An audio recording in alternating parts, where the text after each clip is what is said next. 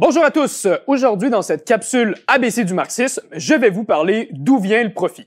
Depuis le début de la pandémie de COVID-19, les travailleurs à travers le monde ont perdu 3700 milliards de dollars et les milliardaires se sont enrichis de 3900 milliards de dollars.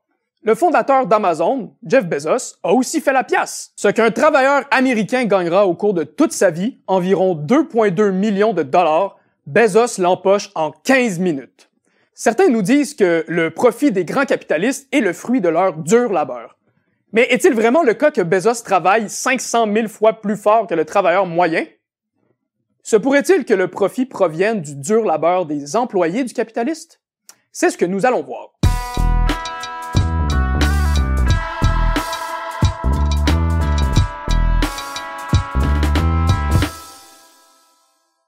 D'abord, il faut comprendre que le moteur de notre économie capitaliste, c'est le profit. Le but de posséder une entreprise et de produire des marchandises, pour le capitaliste, c'est de faire du profit. Pour produire des marchandises, les capitalistes doivent investir leur capital pour acheter des moyens de production, c'est-à-dire des machines et des matières premières, et embaucher des travailleurs. La valeur du capital en argent investi est convertie en machines et en salaires, puis par l'intermédiaire du travail des salariés, la valeur du capital réapparaît à l'intérieur des marchandises produites. Après que la marchandise soit vendue, le capitaliste reçoit en argent une quantité de valeur supérieure à la valeur qu'il a investie au début. Cette valeur supplémentaire, Marx l'appelle la survaleur ou plus-value, et c'est ce que le capitaliste empoche comme profit. Mais qu'est-ce qui a fait apparaître le profit? Est-ce que le profit est né pendant la production dans l'usine ou est-ce qu'il est né pendant la vente de la marchandise? C'est sur cette question que se sont opposés les économistes libéraux et les économistes marxistes.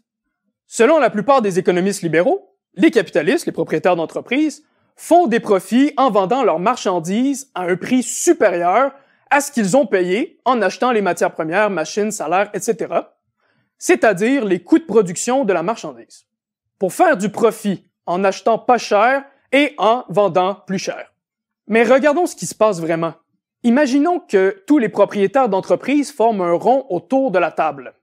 Le premier vend ses marchandises au deuxième à 110% du prix réel, c'est-à-dire avec un 10% d'excédent sur la valeur réelle de la marchandise. Le deuxième vend ensuite ses marchandises au troisième, aussi avec 110% de la valeur, et ainsi de suite. Quand la boucle se termine, personne n'a fait de profit, puisque chaque fois qu'un capitaliste a fait un profit en vendant trop cher, il a ensuite perdu ce profit en achetant trop cher à l'autre.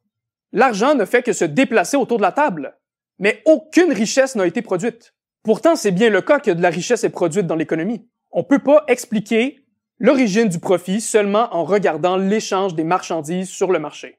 Il faut alors se tourner vers la sphère de la production, autrement dit, dans les murs de l'usine ou du milieu de travail. Pour comprendre d'où vient le profit, on va suivre un travailleur pendant une journée de travail. Il s'appelle Simon. Il travaille dans un restaurant de fast-food. Simon fait 15 pièces de l'heure, ce qui est assez rare au Québec dans ce domaine-là. Il travaille 8 heures par jour et fait donc 120 dollars de salaire brut par jour. Simon produit en moyenne pour 100 dollars de marchandises à l'heure, c'est-à-dire sandwich, breuvage, etc. Donc 800 dollars sur 8 heures. Regardons maintenant le détail de sa journée.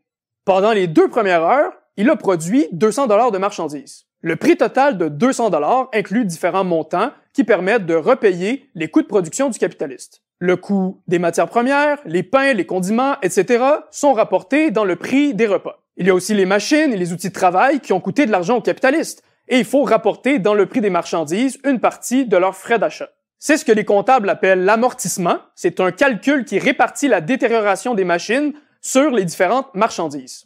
La valeur contenue dans les matières premières et les machines se transmet dans la marchandise produite. Et cette valeur correspond à du travail humain passé, le travail des techniciens qui ont créé les machines, par exemple, et du travail qui s'est retrouvé cristallisé dans ces objets. Disons que le coût des matières premières et des machines est de 80 dollars. Disons que le coût des matières premières et des machines est de 80 dollars et est rapporté sur le 200 dollars de marchandises. Mais Simon a aussi accompli un travail il a produit une certaine quantité de nouvelles valeurs. Disons que Simon ajoute une valeur de 120 dollars pendant deux heures de travail. Cette valeur est incluse dans le prix total de 200 dollars de marchandises. Comme Simon va être payé 120 dollars après sa journée, on peut dire qu'en deux heures, il a produit en valeur l'équivalent de son salaire. ou qu'il a renouvelé les frais de son propre salaire en deux heures. Si Simon arrête de travailler après deux heures et retourne chez lui, le capitaliste ne fera pas de profit. Il aura seulement remboursé le coût de production des marchandises. Et c'est pour ça que Simon va devoir continuer à travailler pour que le capitaliste fasse du profit. Simon travaille donc deux heures de plus. Les nouvelles matières premières et les machines continuent à transmettre leur propre valeur dans les marchandises. Après tout, il faut encore rembourser leur coût de production. Mais Simon va produire une nouvelle valeur de 120 dollars. Cependant, les frais de son salaire ont déjà été couverts. Par contre, le capitaliste va pas payer Simon plus cher puisqu'il a déjà réparti son salaire de 120 dollars en 15 dollars de l'heure. Et donc, le 120 dollars produit des mains de Simon ira directement dans la poche du capitaliste. Cette valeur supplémentaire, c'est la survaleur, le profit. Au bout de la journée, le capitaliste aura empoché un profit de 360 dollars. On vient maintenant de trouver l'origine du profit. Le profit est du travail non payé aux travailleurs. C'est du travail que Simon a fait gratuitement pour son capitaliste, comme du bénévolat. Les capitalistes accumulent donc du profit parce qu'ils payent aux travailleurs un salaire bien inférieur à ce que les travailleurs ont produit de leurs mains. Le profit, c'est donc du travail volé aux travailleurs par le capitaliste. Et on peut même s'amuser à calculer le taux d'exploitation de Simon. On calcule le taux d'exploitation ou taux de survaleur en divisant le montant du profit par le montant du salaire. Si Simon travaille deux heures, on a zéro dollar de profit divisé par 120 dollars de salaire, donc aucune exploitation. Après 4 heures de travail, on a 120 sur 120, donc Simon est exploité à 100%. Ce qui veut dire que pour 2 dollars produits, Simon reçoit 1 dollar et le capitaliste garde 1 dollar. Après 6 heures, 240 sur 120, Simon est exploité à 200%. Après 8 heures, le taux d'exploitation est de 300% on a maintenant découvert le secret derrière toute la magie qui entoure la création du profit. Le capitaliste s'est bel et bien enrichi par du travail, par le travail de Simon et de ses collègues. Pour en apprendre plus sur la théorie économique marxiste, je vous invite à consulter les articles dans la description du vidéo, dont l'article que j'ai coécrit sur les 150 ans du capital de Marx. Et comme le disait Marx, les philosophes n'ont fait qu'interpréter le monde de différentes manières, ce qui importe, c'est de le transformer.